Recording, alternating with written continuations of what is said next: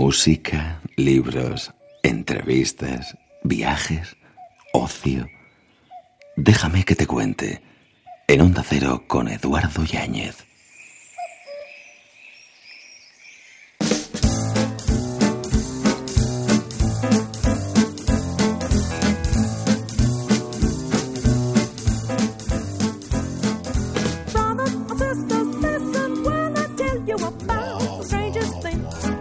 Que por tu lengua sale acaba moldeando lo que tu cerebro piensa y termina decidiendo lo que tu alma siente. Madrugada de verano, madrugada de radio en Onda Cero. Déjame soñar contigo.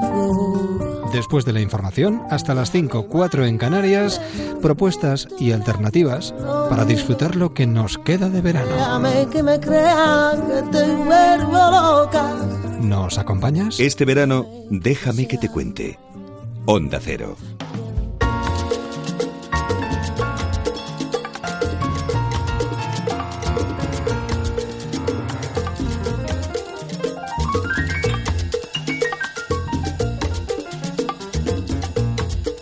De terracita en terracita. Disfrutando de estas noches de verano. Con buena música. Con la guapería. Nuevo trabajo de Cenet. Y se está moviendo de terraza en terraza, hombre, dar conciertos eh, a esas últimas horas del día, atardeciendo con esta música. Besarte la boca. Tiene que ser, vamos, como para que se acerque todo el mundo a querer besarle directamente. Cenet, buenas noches. ¿Qué tal? Buenas noches. Encantado de saludarte. Menudo pedazo trabajo con el que te estás moviendo ahora mismo por toda España. ¡Qué maravilla! ¡Qué musicazos! Sí, la verdad que sí. Estaba escuchando ya ahora la introducción que habías puesto y la verdad es que es muy cañero, ¿no? Todos ese, esos arreglos de, de metales ahí que tiene esa sonoridad tan bonita, ¿verdad? La verdad es que suena precioso ahora que los has puesto ahí. Hombre, es que eh, cantar así tiene que ser eh, sentirse tan arropado y tan bien Sí, arropado. Exactamente, muy arropado, sí. sí, Sí, sí, ya- La verdad es que, bueno, tú sabes que nosotros eh, nos gusta juguetear muchísimo y hacemos mm, distintas formaciones, ¿no? Porque le vamos dando variedad, variedad un poquito a lo que hacemos cuarteto, hacemos trío, hacemos... Y en el caso de las terrazas, como tú has dicho, que cualquiera puede pensar que estamos en cualquier terraza y la verdad es que hay que decir que eh, estamos haciendo dos giras paralelas y esta concretamente se trata de formato íntimo, guitarra y voz, Sí. y que son terrazas muy exclusivas donde hay muy pocas entradas, vuelan cada vez que se ponen a la venta Normal. y mm, yo creo que es para privilegiados, es decir, que el que el que, el que le apetezca que corra porque la verdad es que la sensación de sentirse tan cercano es una maravilla, la Sí. verdad. Bueno, has estado en Zaragoza, pasas por San Sebastián y te vas a, Bar- a Barcelona. En este formato pequeñito en el que el espectador, eh, el amante de la música de Cenet, siente a Cenet muy cerca. Es como si le estuvieras cantando a alguien al oído, casi casi. Sí, sí, bueno, la, ya- si alargo la mano, eh, toco la primera que esté en el público. Es decir, es verdad lo que dices, es verdad Sí. que estamos prácticamente en el salón de casa. O sea, la sensación esta que mm, lo que llaman la cuarta pared, ¿no? Cuando hay un escenario y existe esa especie de, entre comillas, esa cuarta pared que parece que nos separa, que por otro lado te digo que a mí me encanta romper, porque mm, por eso me gusta mirar siempre a los ojos a la gente y esas cosas. Pero es verdad que en este caso mm, es cierto. Es decir, estamos muy cerquita y casi casi parece que estamos todos compartiendo eh, el salón de casa. Me gusta mucho hacerlo así porque no nos relajamos, eh, la, la- la variedad un poco está el estar siempre alerta y es muy bonito porque se vuelve siempre a ese momento donde las canciones son compuestas, esa sonoridad que tiene la guitarra y la voz y se ve el alma de la canción que está siempre ahí, ¿no? Que no hace falta más vestimentas que, que la, que la pura canción, la melodía, la armonía. Y a mí me gusta muchísimo, la verdad. Y además ahí te puedes permitir con ese estilo personal que tú tienes, Cenet, y con esa actitud retadora llegar mucho más directo al corazón del espectador. Eso yo creo que está muy claro. Eh, Estás con la guapería en estas terrazas, ¿no? Sí, lo que pasa es que, claro, permite permite un paseo un poquito más amplio, porque Claro. la guapería, como cualquier otro disco estándar, tiene 10 canciones. Bueno, yo digo 10 más una, eh, pero con, eh, con esa cantidad no, no llegas a hacer un show completo. Entonces, a mí eso me gusta mucho, porque me permite también echar una mirada atrás, eh, nuestra discografía y también pues algunas canciones que el público ya prolijo pues ya se sabe. Y entonces pues bueno hacer ese pequeño paseo y contar alguna anécdota y tal. Está muy bonito esa mirada atrás no y como yo digo siempre es un orgullo eh, entremezclar nuestras canciones con, con canciones de este porte y de esta categoría no de los grandes maestros digo a ver si no se da cuenta nadie y no sabe cuál es la mía y cuál es la otra sabes Ya, hombre, lo que pasa que, bueno, eh, hablando de la guapería es difícil porque, eh, vamos, eh, son verdaderos clásicos. Te metes en el mundo de la canción cercana, boleros, son verdaderos clásicos, además cantados de esa forma tan personal tuya y yo creo que muy conocidos para todos. Bueno, vas a ir de terraza en terraza, digamos que las terrazas acaban en Barcelona antes de cerrar este mes de agosto y luego te vas al Festival de Jazz de Huelva, al de Higuera de la Sierra, o sea, vas a tener un final de agosto impresionante, ¿eh? Bueno, si quieres que te cuente, acabo en Cuba. Eh, ¿Acabas en Cuba?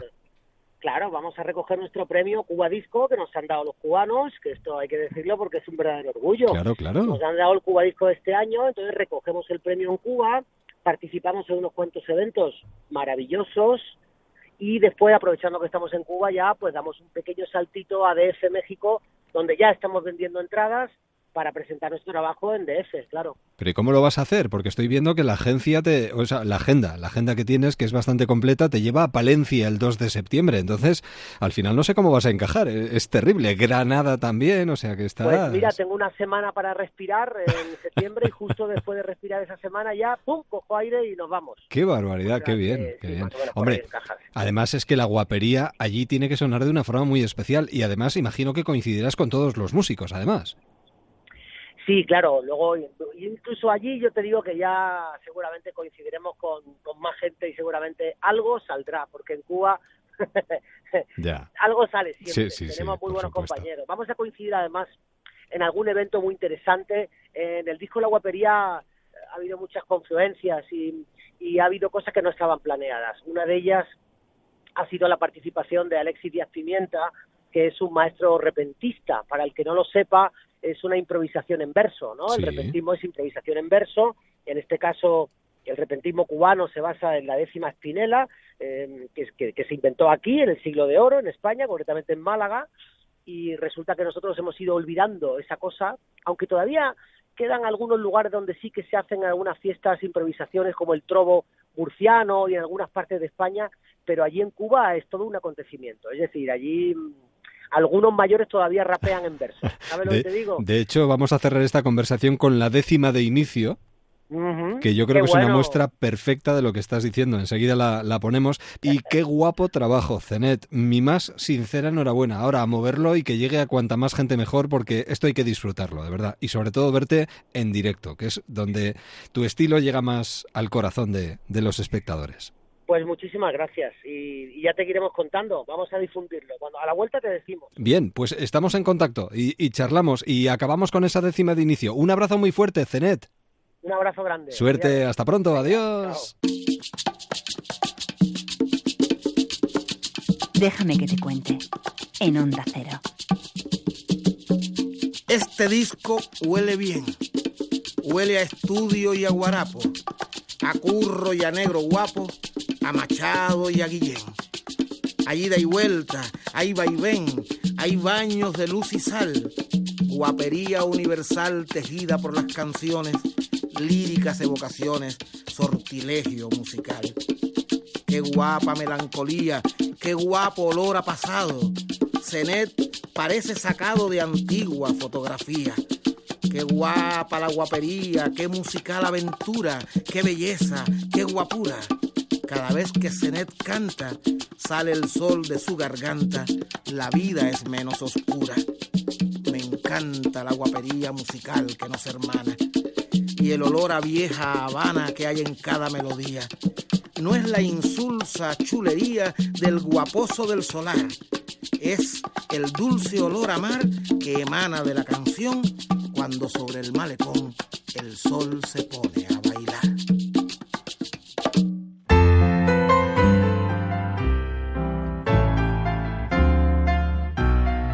Déjame que te cuente. Teatro. No te puedo comprender. corazón loco, no te puedo comprender, ni ellas tampoco. Curiosamente, nuestro siguiente invitado viene de la ciudad de la luz y nos dice que cuidado con la luz. Si la vemos, que nos demos la vuelta y vayamos en sentido contrario. Santi, ¿qué tal? ¿Cómo estás? ¿Qué tal?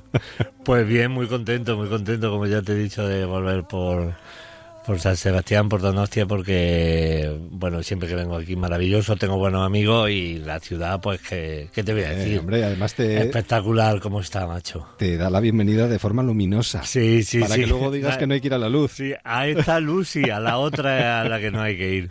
Bueno, Santi Rodríguez que llega además con una obra de teatro en la que nos habla precisamente de algo que vivió no hace mucho tiempo, un par de añitos, Sí, sí, Más o menos. fue justo el día de mi cumpleaños. menudo regalo de cumpleaños. Sí, fue el único año, eh, fue un infarto y fue el único año que no pude decir, ay, lo que yo quería, porque sabes que siempre cuando te regalan algo dices, ay, esto me hacía ilusión. Pues mira, ese año no. No, no, no te hacía. Además estabas disfrutando de tus vacaciones. Mis vacaciones con la familia y tuve un infarto de bazo, que es un infarto raro, es un que infarto... no, que no de brazo. No, no, no, que no es que se te quede dormido el brazo ni nada. Un- Es un infarto de bazo, que es un infarto de marca blanca. Porque eh, tú le dices a la gente, tiene un infarto y dicen, coño, un infarto. Y, sí, un infarto de bazo. Y te dicen, vaya mierda de infarto que has tenido. porque los infartos son de corazón, hombre. Claro, Eh, ya que claro. tienes un infarto, Sí, tengo un infarto en condiciones. Además, el bazo parece como que se lo quitara a la gente diciendo, ah, eso no hace falta. El Eso bazo no- es como tener un vecino trompetista. Claro. No sabe que lo tiene hasta, Hasta que, que- empieza a dar por culo. Es una cosa... Y afortunadamente salió todo bien. Sí, sí, Y- sí, y- esa es eh, cuando a mí me dicen, Santi, ¿cómo has escrito una comedia? Bueno, fue todo idea de un amigo y compañero, Manu Sánchez. Pero no partió de ti la idea. Eh, yo estaba dándole vueltas, pero no me... eh, No te era una eh, te, viene la idea, pero la abandonas por una, una equivocada autocensura de cómo voy a hablar yo de una enfermedad. Y, y es escrupuloso a veces. Claro, dices, y se puede se sentir puede- ofendido. yo siempre miro mucho que la gente no se moleste. Mi Claro. humor es muy blanquito, cada uno hace lo que quiere, pero yo yo pienso que puedo hacer reír sin molestar a nadie. Y, mm, y Manu Sánchez me dijo, es que no te vas a reír de la gente que tiene infarto, te vas a reír de tu infarto. Y además le puede servir, como así ha sido a mucha gente que viene, porque lo que te decía, se entra en un bucle muy tóxico de "Buah, que, que chungo, que mala. No, no, no. Lo que hay que ver es lo que tú acabas de decir. He tenido una segunda oportunidad, vamos a aprovecharla. claro, que sí. Y además seguramente Correcto. estás viviendo tu vida de otra manera después de aquello. Totalmente distinta. Porque al principio lo que hace, que también lo cuento en la obra, es que eh, cuando te empiezas a replantear que vas a salir del hospital, que ya, hombre, eh, tienes claro que has tenido suerte y vas a salir, lo primero que piensas es, bueno, pues voy a aprovechar, voy a hacer puenting, voy a tirarme en paracaídas y dices, hostia, no me he matado A ver, sí. del infarto y me voy a matar ahora haciendo el bruto. Hombre, claro. Con todo mi respeto para lo que hagan ese tipo de Sí, cosas, sí, pero sí. no va conmigo porque yo Claro. lo más arriesgado que he hecho ha sido comerme una cereza sin lavarla. Entonces, Pues no está la cosa como para eso. no, tampoco, no, ¿eh? no, está la cosa últimamente, ojo, y Cuidado. las carnes... Cuidado son- con la carne mechada, Buf, cuidado, ¿eh? Muy mal, muy mal. Yo ya miro y digo, veremos a ver. Además, tú, el día que le dijiste a tu mujer que te sentías mal, sí. te pedía que te comieras una gamba porque eso podría ser la solución a, Es que a tus sudores fríos. Me vio, dice que me vio mala cara y dijo, a ver si distrayéndolo se le pasa. Tú fíjate, Sí. se me- el, el- infarto como si tuviera un dolor de cabeza.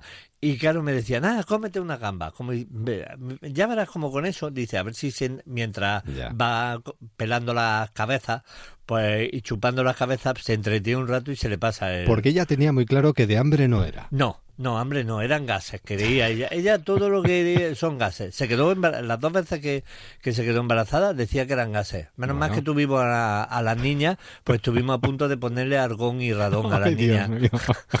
¿Qué opinan las niñas de todo Las esto? niñas, bueno, ya, ya se han enterado que su madre al principio no sabía lo que venía. Ya, ya, ya me, ima- ya me imagino ya. Y además, no, yo te he oído contar también Sí. que ella tenía claro que uno de nuestros grandes investigadores, Stephen Hawking. sí, Sí, sí, ella lo veía con la, ella lo veía en la tele con la cabeza doblada y decía, este hombre no está malo, este hombre lo que tiene son gases. Ya. En cuanto meta un crujillo se le pone bien. todo lo lleva a los Todo, todo, todo son con gases. Y luego me lo decía también las visitas. Las visitas en los hospitales son Sí. muy curiosas.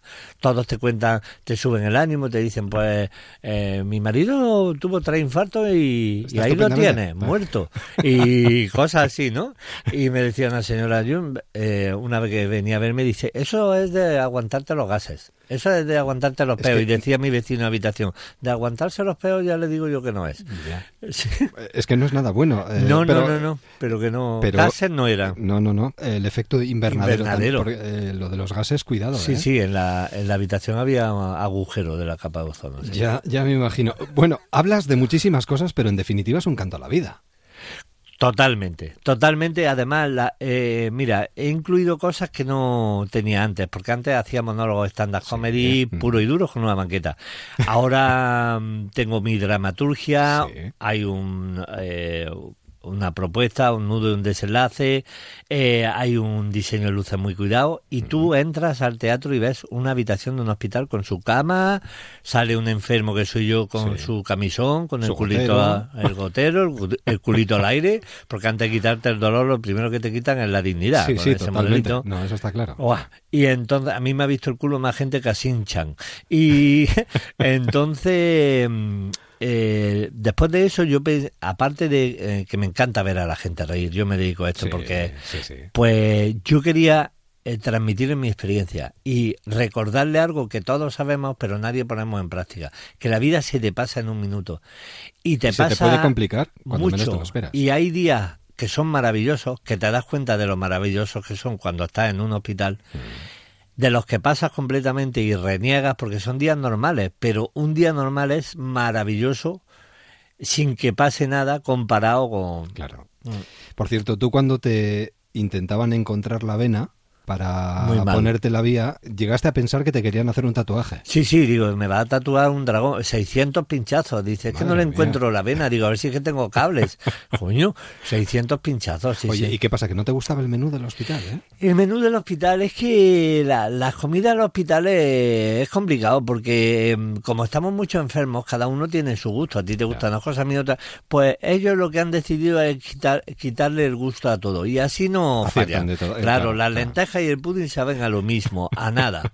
es, es curioso. Y, lo de que repitan la manzana permanentemente a ti ya te tocaba un poco a las mí, narices. hombre, es que la, la manzana, pare- parezco el gaitero con la manzana, todo el día con la manzana, y me decía eh, la enfermera, ¿qué pasa? Digo, que es que estoy harto de fruta, y me decía la enfermera, ¿usted no es el frutero? Digo, coño, eso es una serie. Te- lo han recordado mucho durante Buah, muchísimo Me tiempo. moriré siendo el frutero. Por cierto, ¿dónde queda el derecho, la abogacía, Buah. las leyes? Afortunadamente para el Mucha- país... Muy poca gente sabe que tú ibas eh, para abogado. Sí, sí. eh, estuve haciendo derecho.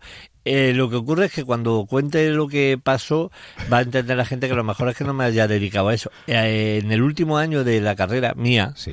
después de 10 años, a mí me examinó un profesor que había empezado conmigo a estudiar. O sea, empezamos juntos, él empezó a probar cursos, yo empecé como a trancarme un poco y a los 10 años me lo encuentro en la facultad. Santi, ¿todavía estás por aquí? Sí, es que yo soy tu profesor este año. Sí, sí, sí, esto es real, ¿eh? Sí, así es que eh, no, no era lo mío esto. No, no, no. Ni lo echas de menos, ni mucho menos. En absoluto, ni creo que nadie se lamente de que yo no me haya dedicado Y a tú eso. como los gatos, tienes más de siete vidas. Bueno, pues un poquito sí, un poquito sí, porque también con el ritmo de vida que llevamos, de viaje y de todo, pues hemos tenido más de un problemilla. Entonces, Ya. pues un día me quedé dormido conduciendo. No. Sí, sí, hace cuatro años. Entonces, Pero no, no pasó nada, te despertaste. afortunadamente no, porque llevaba un buen coche, pero el coche es siniestro total. A las nueve de la noche, que tampoco fue una cosa de... Pero cuando el cuerpo es muy sabio y cuando... Por eso, mm, en momentos como el del infarto, te das cuenta que estás harto de trabajar y que no disfruta de la vida. Yo pues eh, dormía tres horas para levantarme pronto para coger un tren para ir al siguiente sitio, luego eh, grabábamos series, me recogían muy temprano, en fin. Y el cuerpo hay un momento que dice, si no me cuidas tú, me cuido yo. Me duermo y me da igual que estés conduciendo. Además, me gustaría señalar una cosa muy importante. Mm. Aquí donde le ven es una persona muy seria. Bueno, Lo digo por ti. sí, intento. Con tu trabajo. con- Intento, sí, sí. ¿Tu sí, padre, sí. leonés o me equivoco? Mi padre, Eh, verás, eh, nacido eh, de familia leonesa y asturiana, emigrada a Cuba, nació Sí. en Cuba y a los seis años volvió y estuvo toda su vida en León. ¿Y de dónde te vino a ti el, el acento? De la, abu- de la abuela, porque yo vivo en Jaén y Claro, mi abuela fue la que me dio el acento. Es que parece Pero tengo la parte del norte de la parte de la familia de mi padre que me ha enseñado una serie de cosas que me han venido muy bien. Entonces, la seriedad, eh, yo eh, cuando me ve la gente digo, coño, qué serio eres. Es que yo en mi vida normal, o sea, mm, me implico mucho en mi trabajo, soy un tío muy puntual, Mm. soy cumplidor, que es que la gente piensa que todo el día, jaja, no, no, no. El humor, para que salga bien, para que llegue, para que cautive al espectador, hay que tomárselo muy en serio. Correcto. Y eh, hay que tener muy en cuenta que tenemos una función, yo lo pienso, ¿eh? Sí. estoy convencido, una función preciosa e importantísima, que es eh, aislar a la gente durante lo que dura un espectáculo de sus problemas. Yo, eh, mi vitamina para hacerlo maravillosamente todos los días, por lo menos con toda la energía posible, es pensar que yo llevo 200 funciones a lo mejor, pero el- la persona que está ahí sentada es la función 1. Entonces se merece el 100% de lo que yo tenga. Y tanto, porque Mm. Conseguimos que la gente se olvide de sus problemas y que por un momento cierre los ojos y disfrute de lo que está viendo sobre el escenario. La sensación Ah, de la primera risa, Sí. de, o de ver que eh, sabes que va a venir una risa y la vas preparando, y la carcajada cuando suelta la frase, que yo pues cada 15, 20 segundos hay una, pues eso es impagable. ¿Y has sentido vértigo alguna vez? Eso que empiezas el espectáculo y tienen que reír si no se acaban de Sí, reír. sí.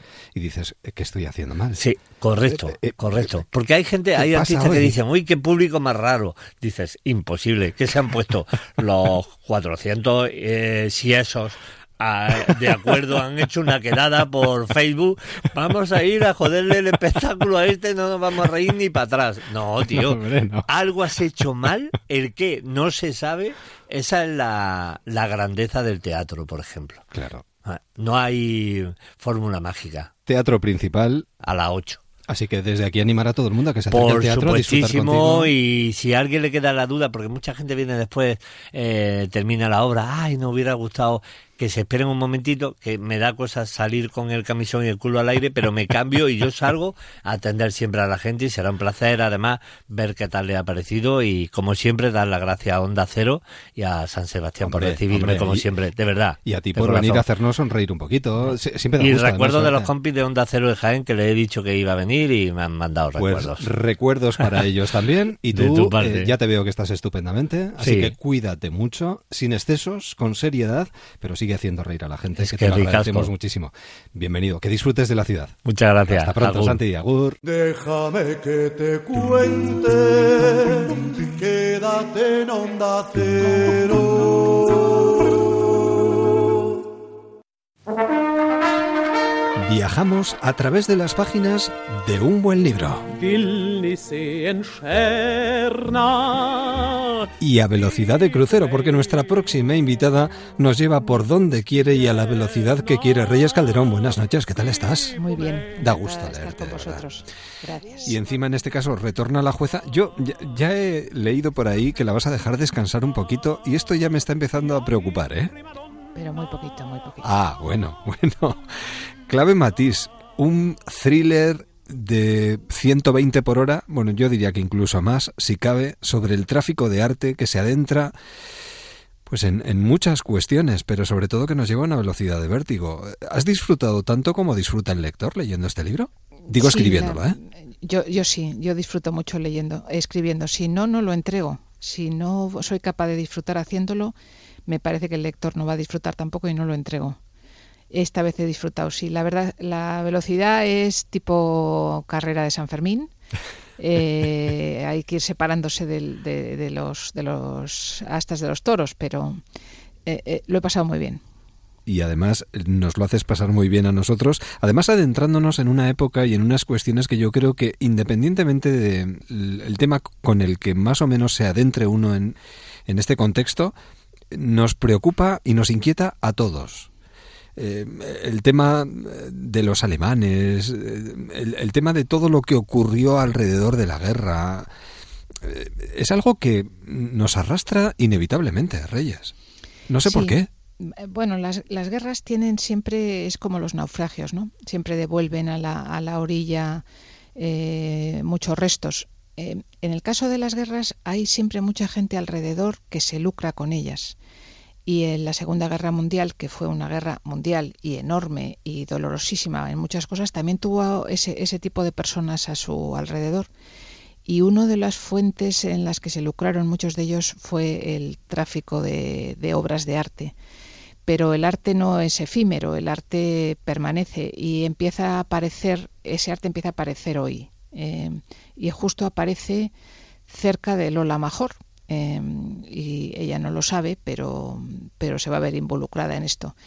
Y como todo lo que hace la bilbaína Lola mm, eh, va deprisa, pues también nos lleva deprisa en este caso. Claro. Eh, ¿Cuántas veces hemos pensado si realmente conocemos a la persona que tenemos cerca?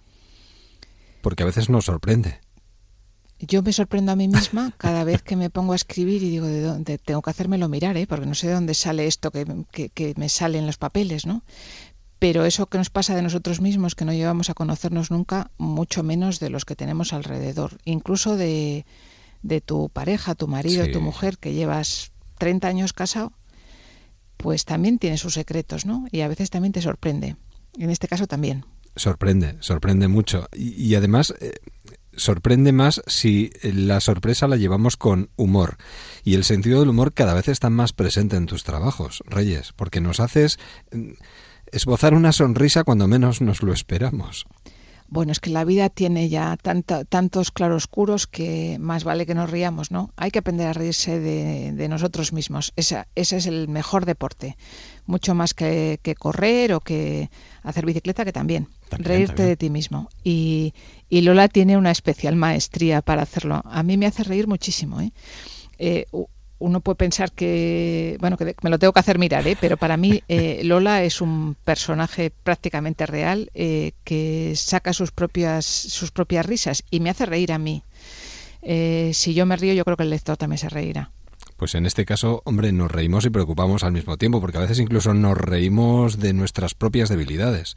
Pero es una buena manera, ¿no?, de intentar eh, paliar los defectos o, in- o intentar mejorar un poco lo, Hombre, lo la que vida es llevamos más fácil. con nosotros. La Sí. vida es más fácil si, si te identificas bien, ¿no? Entonces, eh, qué fácil es decir, oye, que, que ya lo siento, que lo he hecho mal, perdóname. Eso es facilísimo. A regodearte en por qué me hicieron esto y lo otro y lo demás allá, nos hace ser mucho más infelices. Eh, hay, hay- yo creo que Lola ya a- a- piensa que tiene una cierta edad y que ya no puede andarse perdiendo el tiempo y cuando tiene que decir, pues oye, me he metido la pata hasta, hasta el hígado, pues lo la he metido, ¿no? Bueno, hay mucha documentación relativa al tráfico de obras de arte procedentes de la Segunda Guerra Mundial. ¿Cómo, cómo surge? Es decir, ¿dónde está el momento en el que decides crear Clave Matiz? Bueno, de- viene de una historia familiar que yo había oído a mis abuelos, a- sobre todo a mi abuela, eh, y que nunca me había terminado de creer, porque ya sabes que a veces los abuelos tienden a exagerar, ¿no?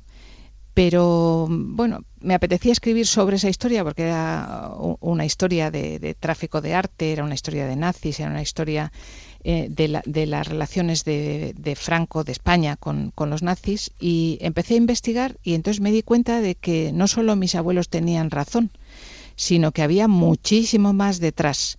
Mucho que también tiene que ver con esta, con esta tierra, porque eh, la puerta, Bilbao fue la puerta, una de las puertas para la salida de muchos miembros de las SS y muchos nazis hacia Latinoamérica. Y con ellos fue el arte que habían robado. Y se hizo aquí desde, desde Bilbao. Eh, Aznar- Sota y Aznar era la, la- la famosa línea eh, naviera Sí. que, que después se llamó Aznar. Eh, y a, a- a través de ella se, se, mm, se exportó un montón de arte robado. Es que a veces parece que hay que salir fuera de nuestras fronteras para hablar de este tipo de mercados paralelos del arte, ¿no? Pero aquí ha habido espolios impresionantes, sobre todo quizás más ligados al mundo de la iglesia, pero ha habido espolios impresionantes. Me contaba la Guardia Civil, en, que me ha ayudado mucho, la, unidad que lleva de patrimonio histórico de la UCO, que es la que mm, intenta eh, recuperar todas esas obras de arte, que le llamó una profesora que estaba en un congreso en Nueva York y había ido a, una galería de subastas y había visto un tapiz que era de su pueblo, y dice, oye, es que hay aquí un tapiz que se robó en la iglesia, que robaron en la iglesia de mi pueblo en Huesca, que es un tapiz valiosísimo y que lo van a subastar. Llamó a la Guardia Civil, la Guardia Civil se personó, tardaron meses en demostrar que era de, el de esa iglesia y al final consiguieron recuperarlo. Esto no estamos hablando del siglo XVIII, estamos hablando de hace cinco años. Y se trajo a España y se volvió a, se devolvió en una ceremonia muy, muy entrañable, se, volvió, se devolvió a su pueblo y como esa tantas eh, tantas iglesias eh, pequeñas de los pueblos españoles han sido expoliadas y a lo mejor se están vendiendo eh, en una subasta en Nueva York o en Londres. Madre mía. Bueno, los alemanes financiaron parte de la guerra, ¿no? Con, con este tipo de triquiñuelas. Eh, algunos la pueden denominar arte degenerado, bueno, pero en definitiva, con esto se financiaron momentos muy desagradables de nuestra historia. Y hablando precisamente de eso, otra de las cosas que más nos preocupan es otra de las claves de, de este libro, y es el hecho de pensar en esa raza suprema, ¿no? Tú, por ejemplo, el tema de la genética lo abordas también en este libro y es algo que yo creo que nos inquieta un poquito a todos inevitablemente. ¿eh? Reyes. Sí, y por eso está volviendo eh, toda esa época de esa política de la Segunda Guerra Mundial está otra vez en la palestra, ¿no? Porque ahora que no tenemos prácticamente fronteras, estamos en un mundo global, que tenemos un idioma común que es el inglés, eh, el segundo el español eh, pero desafortunadamente ya, ya no tenemos eh, el, euskera lo hablamos aquí, pero no, lo, cuando tienes que hacer negocios no puedes hablar en euskera, hablas en inglés, tampoco a veces hablas en español. Si ya no tenemos lenguaje y el territorio difumina las fronteras, lo que nos queda para decir que somos superiores es la raza. Y por eso hay eh, todos estos partidos extremistas que están volviendo a aflorar, vuelven a insistir en la raza, en la raza, en la raza. Eh, el tema es que ahora la genética ha avanzado tanto que a lo mejor nos hacen un análisis y ya nos dicen a qué raza pertenecemos, ¿no? Eh, ah, leía esta mañana que la que va a oponerse a Trump en Estados Unidos eh, dice que tiene un porcentaje de, raza autóctona, ¿no? De los indios de y se ha hecho un análisis para demostrarlo, ¿no? Pues qué peligroso es la genética cuando puedes decir eh, soy de pertenezco a este pueblo y este pueblo es superior. Nosotros somos más personas que tú. Ese, desafortunadamente ese debate está alrededor de la inmigración, está alrededor de la condición de europeos, está alrededor eh, eh, incluso en España, ¿no? y está ahí. Es peligroso. Desde mi punto de vista es muy peligroso. Y está en este, en este libro, en este clave matiz en Editorial Planeta de Reyes Calderón, y hay mucho más. ¿Cómo ves, por cierto, ya aprovechando la posibilidad de charlar un momentito contigo, el momento que está viviendo el Poder Judicial en estos momentos? Ya no solo en España, sino a nivel internacional. ¿no? Tú decías hace muy poquito, además es una frase con la que me quedo, que el mejor juez es el que no está en los medios de comunicación. Eh, no, no sé cómo estás viviendo todo esto últimamente, Reyes. Pues yo, veo mm, eh, que está un poco desquiciado el, tema y sigo pensando que hay eh, jueces magníficos, súper trabajadores, que trabajan con muy pocos medios. Eh, los medios que necesitaría el Poder Judicial no se los dan y por eso también son tan lentos en, en muchas ocasiones. Pero yo veo jueces súper entregados, súper honrados, honestos, muy buenos profesionales pero también de vez en cuando un porcentaje pequeñísimo eh, se sale de madre y esos son los que vemos en los periódicos. A mí me disgusta mucho. Yo creo que a Lola mejor no le gustaría nada estar en el periódico. Es, es, un poder eh, que tiene que estar controlando al poder eh, legislativo y también al poder ejecutivo en muchas circunstancias y, y, para eso tiene que mantener su independencia y la independencia no está en los periódicos, no está en el juego político. A mí me preocupa mucho que los, jueces, que los jueces hagan política. Creo que el 99,% eh, no hace política, pero ese pequeño porcentaje que lo hace, pues yo creo que hace un gran daño a todos, hacia la democracia, para empezar. Clave matiz, por cierto, no, no quería olvidarme de esto porque también me ha llamado mucho la atención una novela escrita a dos voces, la de Lola y la de su marido. Sí, porque ellos, eh, después del robo de ese cuadro en su casa, cada uno que, que tiene sus, sus, lados oscuros o sus lados negros hace la investigación por su cuenta. Sí. Y como no terminan de fiarse el uno del otro por los indicios que aparecen, pues cada uno lo lleva a su modo se ve también eh, pues la diferencia en cómo enfrenta una mujer y un hombre eh, este tipo de circunstancias. A mí también me divierte mucho. Mm, e, esa como, como, me divertía en su día también Iturri en Navarro y, el, y, y Lola la bilbaína pues también me gusta la, la visión hombre mujer de, de los problemas ¿no? Nos, que es diferente. Claro, nos enamoramos de uno, de otro, nos enamoramos de los personajes, vamos hacia adelante, vamos hacia atrás. La verdad es que es un juego, vamos, que yo recomiendo desde aquí a todos nuestros oyentes. Reyes Calderón, nuevo trabajo en Editorial Planeta, clave matiz. La clave está en acercarse a la librería y disfrutar de la lectura. Reyes, un verdadero placer, muchísimas El gracias. Placer mío. Muchísimas gracias, como y, siempre. Y hasta pronto. Adiós. Déjame que te cuente. En Onda Cero, con Eduardo Yáñez. Libros. Toda una vida me estaría contigo. No me importa en qué forma, ni dónde ni cómo, pero junto a ti. Hablamos de literatura, pero hablamos con ganas además, de literatura con ganas, de las ganas que le pone siempre a lo que hace Eloy Tizón. Eloy, ¿qué tal? ¿Cómo Hola. estás? Bienvenido. Muchas gracias. Esto hiere, ¿eh? bueno, la literatura... Porque, porque pesa, además. sí, la literatura deja su marca, claro. Madre mía. Eh, bu bueno, estás de un espléndido y de, de un encomiable menuda antología. Bueno, sí. no ha tenido que ser fácil tampoco. Ha sido un trabajo intenso, eh, pero también muy gozoso. Yo he disfrutado muchísimo preparando esta especie de guía de lecturas, comentarios. Es una especie de dossier, ¿no? Sí, algo así, un resumen de, de, de casi toda una vida leyendo. Sí, una antología. Eh, sí. Además de, de tu trabajo en, en, diferentes apartados, periódicos, suplementos, prólogos. Sí, hubo un Analista, momento... divulgador, comentarista no, y bueno. otros puntos suspensivos. Bueno, bueno. Es verdad, es que te, te, has multiplicado mucho durante estos últimos años. Sí, es de esos trabajos que uno no es consciente que va haciendo, pero vas dejando aquí y allá pues un comentario de un libro, un artículo, un prólogo, una reflexión y al final cuando lo repasas te das cuenta de que tienes material suficiente para organizarlo en un libro. Claro. Empezaste con tus primeras colaboraciones con 25 años más sí. o menos. Sí, sí, empecé muy jovencito, cosa que ahora me asombra bastante, ¿no? Como tenía esa, ese y, desparpajo. Ya. Y, te, y miras hacia atrás, te miras a ti mismo y dices, Dios mío, eh, incluso leyéndote, ¿te salvas? Eh, te... Bueno, ahí... A ti se... mismo, ¿eh? Sí, sí, te entiendo. Eh, yo creo que salvas eh, el entusiasmo que le pones, la ilusión que le ponías, eh, todo lo que te gustaba la literatura, esa energía yo creo que es muy, muy gozosa de, de comprobar ahora. Uh -huh. Luego hay otros aspectos que te parece pues, que tienes que corregir, matizar, mmm, precisar más, que es el trabajo que he hecho eh, este año. Tampoco eres demasiado crítico contigo mismo. ¿Te, bueno. te, ¿Te gustas cuando te lees? Bueno, no, digamos que ni estoy enamorado ni tampoco me condeno a muerte, ¿no? Intento tener un equilibrio más o menos sano en el que hay ciertos aspectos que salvo y otros que, que corrijo. ¿Quién, dijo, ¿Quién dijo aquello de que la crítica es la única forma válida de autobiografía? Hmm, es verdad, no sé. ¿Y quién lo dijo? Oscar. Wilde puede ser. Puede ser Oscar Wilde, sí. Es una frase que, que encaja bien en, en su forma de pensar.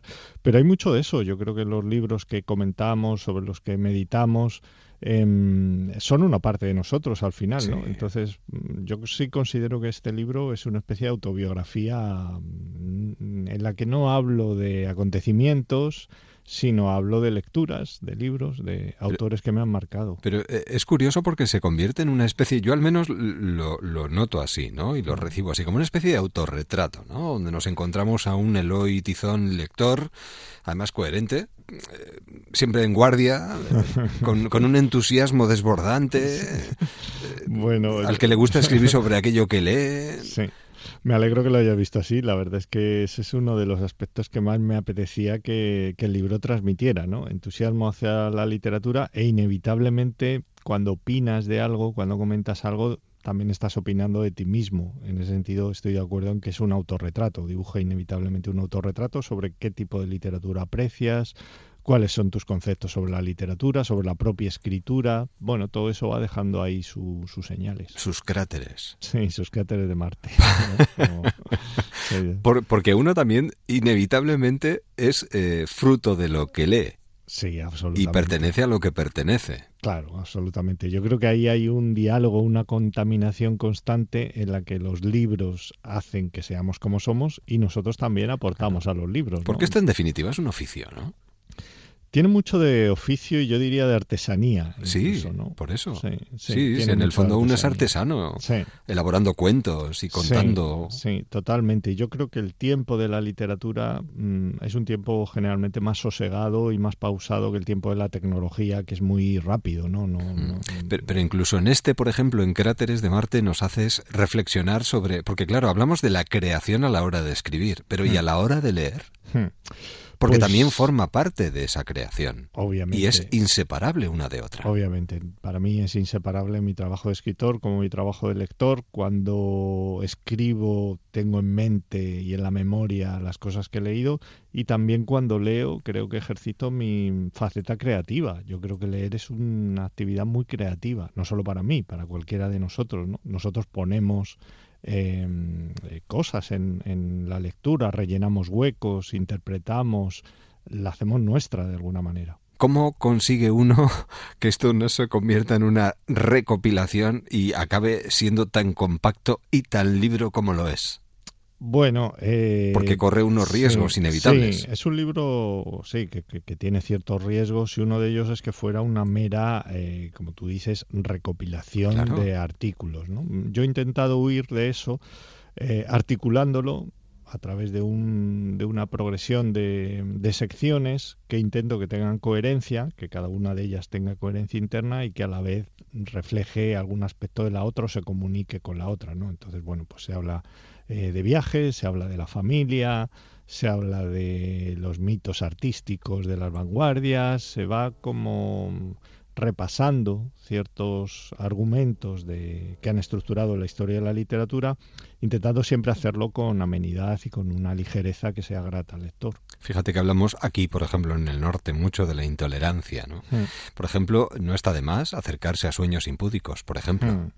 Sí, son autores que vivieron en la Europa de la posguerra, eh, o después de la Segunda Guerra Mundial y que han estudiado fenómenos de muy duros de, intolerancia como fueron pues los, los totalitarismos que, que, arrasaron Europa eh, a mitad del siglo XX y que siguen sacándonos los colores ¿eh? pues sí a pesar del paso de los años parece que hay monstruos que a los que cuesta acabar con ellos ¿no? Además, de verdad, nuestra relación con la literatura va cambiando también con el paso del tiempo. ¿En qué te está cambiando a ti, Eloy? Bueno, eh, se mantiene una cierta ilusión de base. Yo sigo leyendo con interés y con mucha curiosidad. Sobre todo creo que la curiosidad es el motor que nos lleva a los libros y, y a la cultura en general. Y lo que ocurre es que ahora tienen más bagaje, inevitablemente. Entonces, esos libros que antes no tenía ninguna, ningún referente, ningún contexto, creo que ahora pues yo soy capaz de contextualizarlos, de encontrar influencias en ellos, de poner a dialogar la obra con otras obras. Me parece que eso enriquece la lectura y consigues eh, no verte sometido, como evidentemente no podemos evitar someternos a veces al estrés que nos provocan las redes sociales o esa sobreestimulación que nos acompaña cada día. Pues es verdad que yo también eh, lo padezco porque tengo alguna, algún perfil abierto en, en Facebook, en Instagram y bueno, es verdad que hay una parte mm, interesante de comunicación que antes no había y otra parte que, efectivamente también es puro estrés y, pura actualidad. ¿no? Pero una forma de combatir todo esto es utilizar la ironía, que es algo que, tú utilizas muy bien además. Ah, bueno, pues te lo agradezco. Sí quería que fuera eh, una visión, digamos, desacralizadora de la literatura en el sentido de no tomárnosla con excesiva solemnidad. Sí. Eh, yo creo que la Está bien la tradición, pero vamos. Eso es es, eso es. Es muy importante, mm, para mí tiene mucha importancia, pero tampoco quiero hacerla, convertirla en un objeto de museo. Entonces, bueno, pues ahí tiene cabida el humor,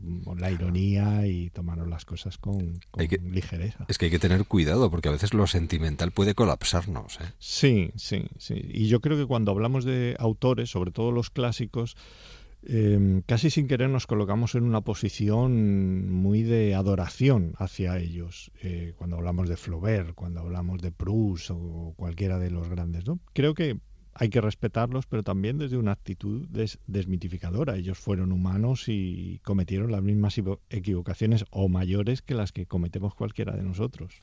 Pues nosotros eh, lo que queremos es animar a nuestros oyentes a adentrarse en un universo, el universo que además eh, nos propone una cierta levedad literaria, que es herido leve, porque de alguna manera eh, son como mm, un conjunto de esferas gravitando alrededor de un yo, que es el oitizón, discreto además, describiéndonos un poco ese periplo y esa evolución que ha seguido en el mundo de la literatura, pero con mucha ironía, y sobre todo con esa flexibilidad y esa lógica global que es capaz de permitirnos ir del ayer al hoy con una alegría desbordante, porque acabamos con una sonrisa después de leerte, te lo pues, aseguro. Pues me parece maravilloso eso que dices, ojalá, ojalá sea así, si, he conseguido eso, vamos. vamos, vamos. Yo estoy herido, leve, pero herido. Y desde aquí lo que invito es a que se dejen herir nuestros oyentes también por este trabajo que, bueno, está a disposición de de todo el que quiera en las librerías. Herido leve de Eloy Tizón. Eloy, siempre es un placer hablar contigo. Lo Muchísimas mismo, gracias. Lo mismo, Eduardo, un placer grande. Que tengas un buen día y seguimos leyéndote. ¿eh? Muchas gracias. Hasta, pronto. Adiós. Chao. Madrugada de verano en Onda Cero. Nos vamos acercando poquito a poco a las 5, 4 en Canarias.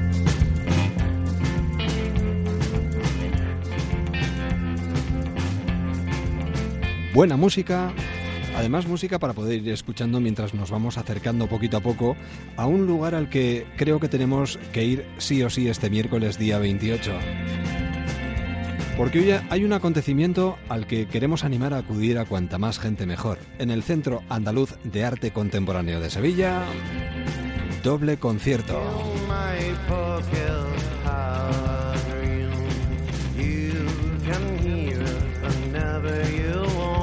Y el concierto lo abre Charlie Riverboy. Charlie, buenas noches. Hola, buenas noches. ¿Qué tal? ¿Cómo estás? Muy bien. Moviéndote mucho por lo que veo, ¿no? Un final de verano agitado, ¿eh? Para ti. Sí, la verdad es que está siendo bastante entretenido. Habéis sacado el disco hace apenas cuatro meses, no nos podemos quejar, digamos. Podemos Estamos enseñando nuestras coplas por ahí, que es lo importante. Eh, muchos te conocen como cantante y guitarrista de una banda sevillana, eh, bueno, que lleva ya 14 años en el mercado, ¿eh? 14 años, sí, se, dice pronto, ¿eh? madre mía, ¿cómo, ¿cómo pasa el tiempo? ¿Y tú sentías la necesidad de, bueno, de expresar o de poder compartir con los demás esa música que a ti te, bueno, te, llega al corazón directamente y te atrapa, ¿no? Que es, pues este trabajo que ha salido no hace mucho a la calle. Sí, la verdad que después de 14 años con Milky Way, que todavía seguimos, ¿no? Sí, claro. Eh, mm, tú sabes, la, la, música que abarca, que abarca uno dentro es muy amplia y, dentro de una trayectoria de una banda de tantos años no es conveniente apartarla de su camino. Entonces yo necesitaba sacar este cancionero de alguna manera y lo saqué iniciando esta este proyecto en solitario que la verdad que me ha hecho doblemente feliz. Y que te está llevando por esos escenarios de España y este verano y estás el miércoles día 28 en esas noches refrescantes que ofrece yo creo que un interesantísimo menú veraniego el Centro Andaluz de Arte Contemporáneo de Sevilla. Una noche inolvidable además para ti, ¿no? Hombre, la verdad es que sí. Mira, primero por lo de refrescante, porque es la única hora donde hace un poco de brindas, de aire en Sevilla, pero es un sitio muy bonito y allí en el, monasterio de la Cartuja y sobre todo también una oportunidad de la que estoy muy contento porque yo soy un auténtico fan de Jaco Garner, que vamos a compartir escenario con Jaco Garner. Eso es, primero vas tú y después va él.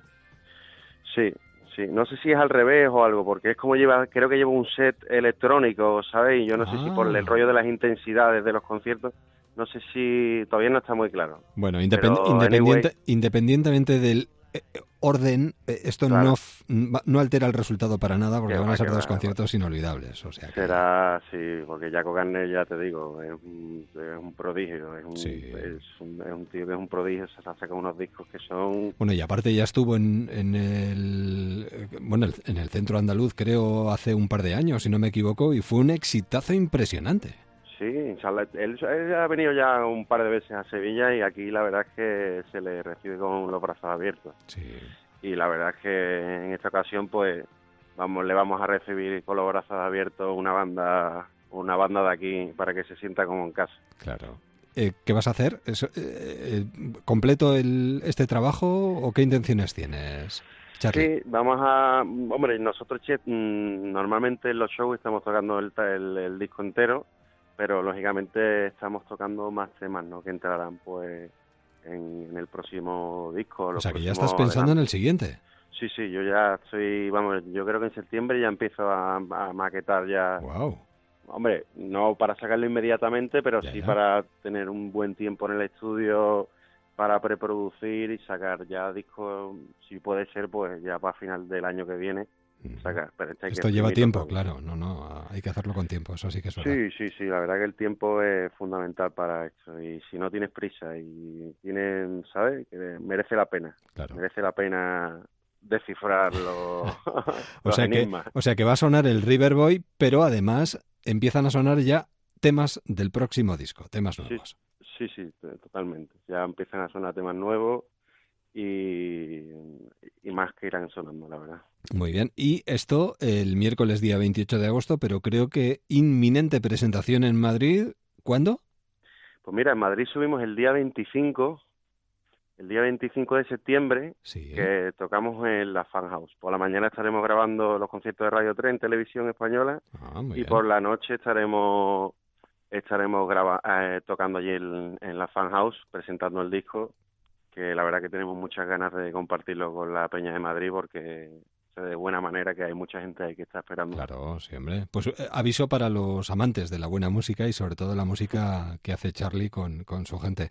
Y, y entre una cosa y otra, ¿algún concierto más o, o te da tiempo a disfrutar y descansar un poquito? Pues eh, ahora mismo eh, eh, hemos vamos a parar un poquito después del, del, del 28. Sí. Vamos a tomarnos tres semanas porque hemos tenido un veranito intenso. Ya.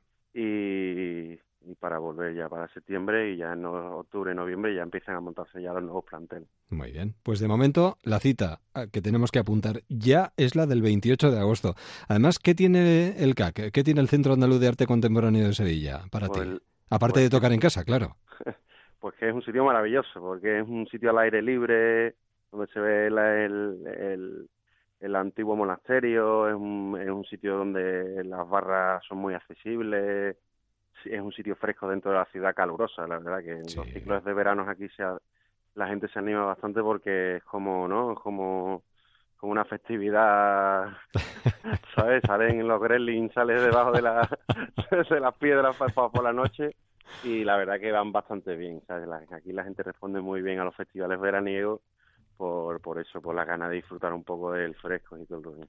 Pues es una de las alternativas que nosotros queríamos compartir con nuestros oyentes y una de las alternativas que va cerrando poquito a poco este mes de agosto. Pues Charlie, desearte la mejor de las suertes, que el día 28, esa noche del 28 sea mágica de verdad, que salga todo estupendamente y nada, que te seguimos de cerca. Y lo de Madrid, vamos, lo tendremos apuntado en la agenda también, para recordarlo en cuanto podamos. ¿Te parece? Claro, perfecto, muchísimas gracias. Nada, hombre. Estoy a vuestra disposición. Un placer y a disfrutar de lo que queda de verano. ¿eh? Igualmente, muchas Un gracias. abrazo, hasta pronto, Hasta Charlie. luego, adiós, adiós. Así va arrancando un nuevo día, llegando a las 5 de la madrugada, 4 en Canarias, en Onda Cero, disfrutando de estos últimos días de agosto. Enseguida, tiempo de deportes toda una jornada por delante y nosotros volvemos mañana. ¡Feliz día! Estábamos los dos mirando el mar cuando la tarde moría. Como moría lo nuestro, juro que no lo sabía. Miré para mi derecha que desaparecías. Grité con todas mis fuerzas y noté que no me oías.